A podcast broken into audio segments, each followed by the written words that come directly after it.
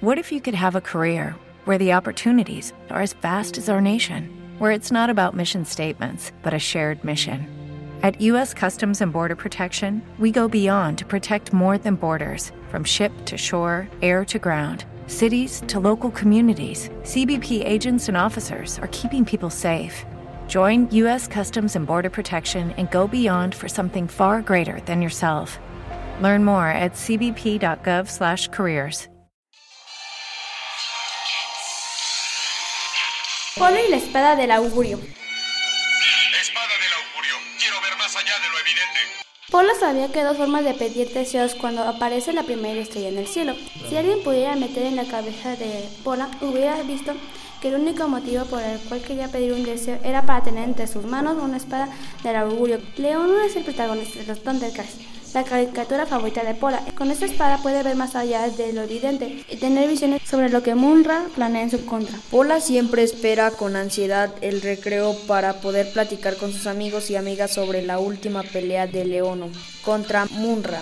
Pola y sus demás compañeros y compañeras deseaban tener la espada del augurio, pero eso era imposible porque solo la vendían en Estados Unidos. Ese día discutían justamente sobre la imposibilidad de tener la espada del augurio cuando Didia, una de las mejores amigas de Pola, le dijo, bastante alarmada, que cómo podía gustarle una caricatura de niños y peor aún, querer tener una espada, que si a poco era una machorra. En la bolita se encontraban José, Armando, Eric, Gus y Pola. Los cuatro se quedaron sin saber qué decir. Pola solo se puso colorada. La verdad es que Pola se quedó sin palabras porque no sabía por qué en efecto le gustaba una caricatura para niños. Nunca lo había pensado. Tampoco entendía muy bien qué quería decir con eso de ser una machorra. Algo así como que solo le gustaban las cosas de niños, pero eso no era cierto. También le gustaban las Barbies y le gustaban saltar la cuerda y dibujar. Aunque eso, quién sabe si eran cosas de niños o de niñas. Lidia, después de haber hecho eso comentario incómodo, se puso a hablar de los supertazos de en donde salían los, los Baby Looney y José Armado sacó su yoyo y al, al ratito nadie se acordó de los.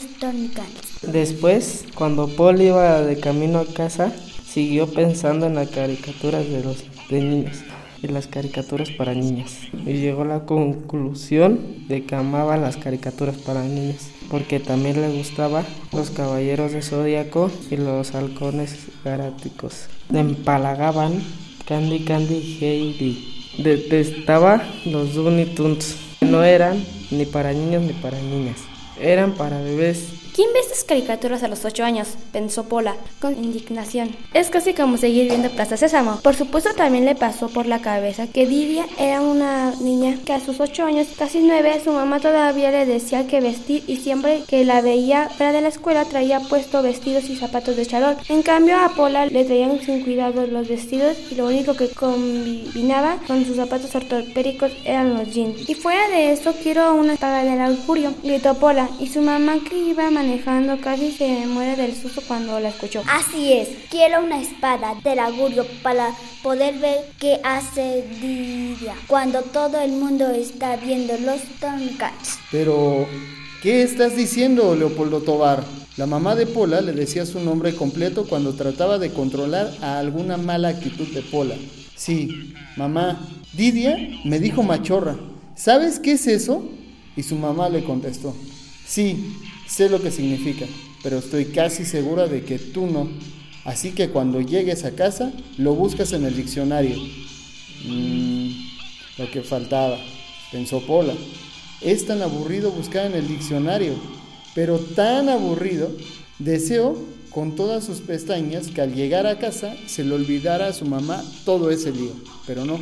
Al diccionario, le dijo su mamá apenas llegaron. Macho, machón, machoga, machorra, hembra estéril, marimacho. Pola se quedó peor que antes. Mamá, ¿qué es una hembra estéril? Una hembra que no puede tener hijos o hijas. ¿Y qué es un marimacho? Búscalo en el diccionario. Ay, ¿no me lo puedes decir? No, marimacho. Masculino, familiar, mujer. De aspecto o de las acciones masculinas. Pues sí, eso quería decir Didia. ¿Con qué era una machorra? ¿Con qué era una machorra? Una niña que hace cosas de hombre. No me se había ocupado el sinónimo de marimacho. Cerró el diccionario. Cerró el diccionario. Y se quedó pensar. Pola, a comer, gritó su mamá. Pola fue a comer la sopa de letras que estaba deliciosa. Hija, no eres ninguna machorra.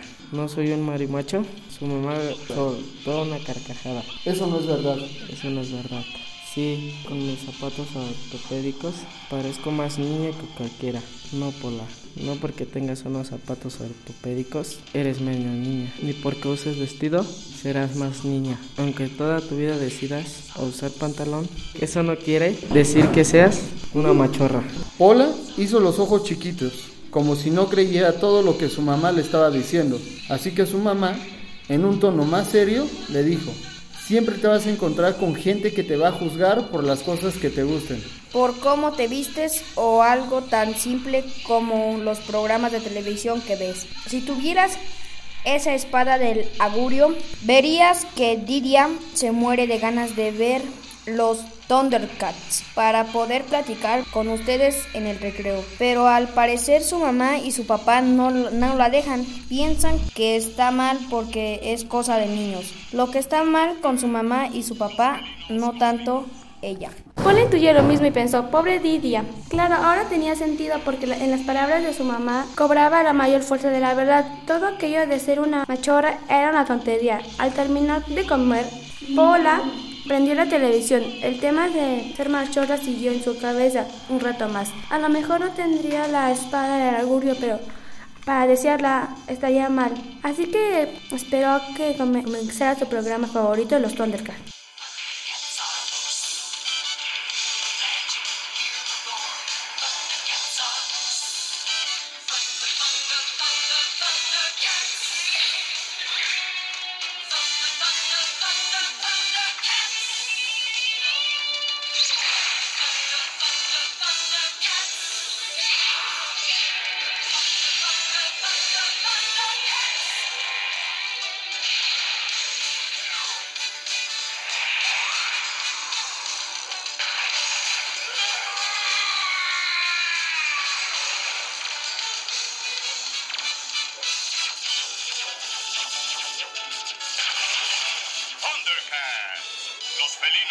Thundercats, los felinos cósmicos.